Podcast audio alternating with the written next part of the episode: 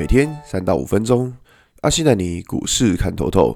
欢迎收听今天的晨间碎碎念。大家早安，我是阿信。今天是三月二十五号，礼拜四。先来为大家整理一下昨天的美国股市。道琼指数下跌三点，跌幅零点零一个百分点。纳斯达克下跌两百六十五点，跌幅二点零一个百分点。S&P 五百指数下跌二点零一点，跌幅零点五二个百分点。费城半导体指数下跌四十点，跌幅一点三四个百分点。可以看到，就昨天美股四大指数也有有又是一个崩跌的情况。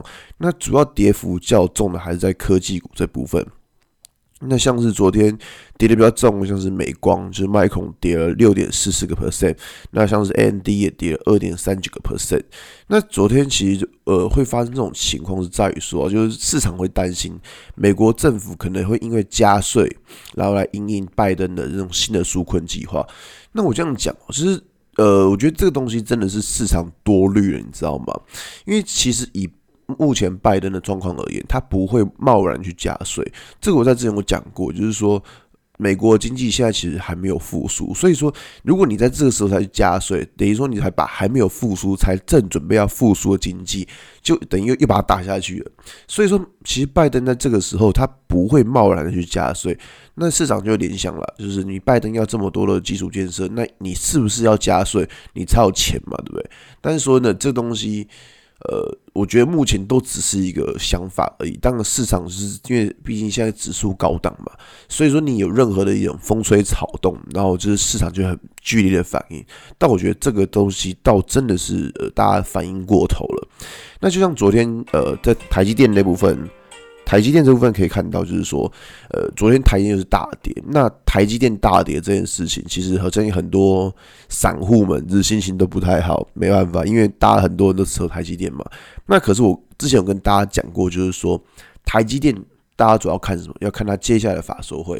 因为像昨天 Intel 呃讲了这么多，说什么它要超越台积电啊这些，讲白话，这些都是真的是唬烂，你知道吗？为什么？因为呃，我这样讲。他们说他们他们要就是增加所谓的就是买设备啊干嘛之类的，就是想要来超越台积电，然后夺回世界霸主的地位，哪那么简单呢？大家想一件事情，如果你买买设备，你就可以超越台积电的话，那中国大陆早就已经超越了，好吗？所以说不要觉得说，哎呦，他 Intel 增加资本支出，他就可以超越台积电，不可能的事情，好不好？没有那么快，这样懂意思吗？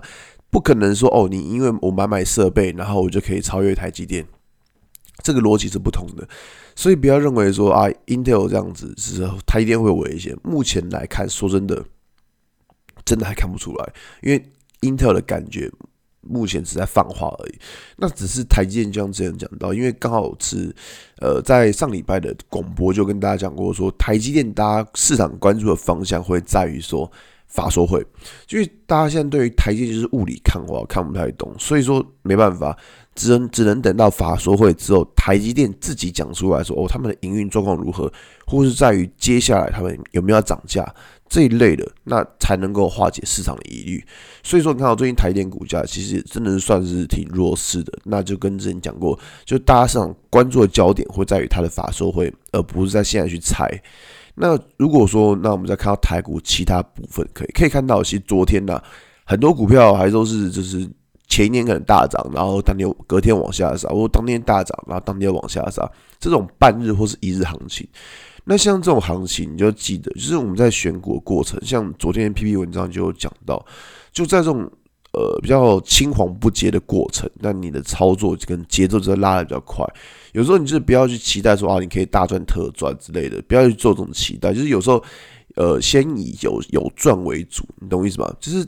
股票上去之后，你看哦，股票上去之后，你可能就可以先先做一部分的调节，就不要想说啊，我可以去做那种波段报酬。其实这边要做波段真的是稍微难一点，因为可以看到现在大盘的情况就是一直被压在缺口下面，然后而且整个信心也很明显看到不足。你可以看到，就不管是在加权指数或者在柜买指数这一部分，其实都没有突破压力。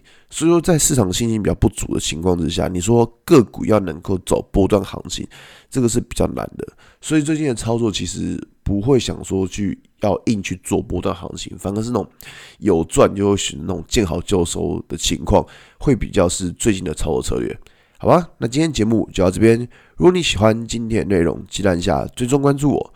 如果想知道更多更详尽的分析，在我的专案《给通勤族的标股报告书》里面有更多股市洞察分享给大家哦。阿信晨间碎碎念，我们明天见，拜拜。